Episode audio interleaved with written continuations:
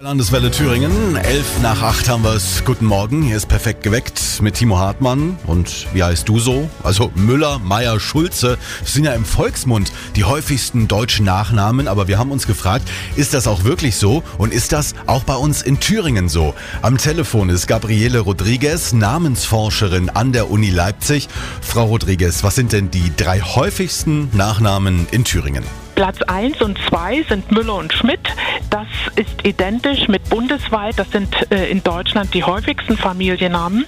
Aber dann kommt schon Hoffmann, der ist ja bundesweit nur auf Platz 10, in äh, Thüringen dann schon auf dem dritten Platz. Das hängt wahrscheinlich auch damit zusammen, dass es hier viele Höfe oder Bauern mit Höfen gab und das bezeichnet ja dieser Familienname, der Mann vom Hof oder der einen Hof hat. Und gibt es irgendwelche Nachnamen, die bei uns häufiger auftauchen als sonst in Deutschland?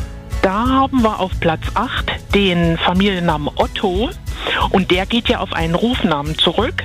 Das hängt wohl mit der Geschichte in Thüringen zusammen und zwar mit den Ottonen. Es gab ja da einige Kaiser, die Otto hießen und im Mittelalter war Otto ein beliebter Rufname. Viele hießen so und entsprechend konnte dann auch dieser äh, Rufname in die Familiennamenbildung eingehen. Also ist das Mittelalter mitverantwortlich für unsere Nachnamen? Wir haben Adelsgeschlechter, bei denen eben sehr häufig Albert und Albrecht vorkommen. Wir haben die Ludowiger äh, mit dem Rufnamen Ludwig. Wir haben Wolfgang, Werner, Walter und so weiter.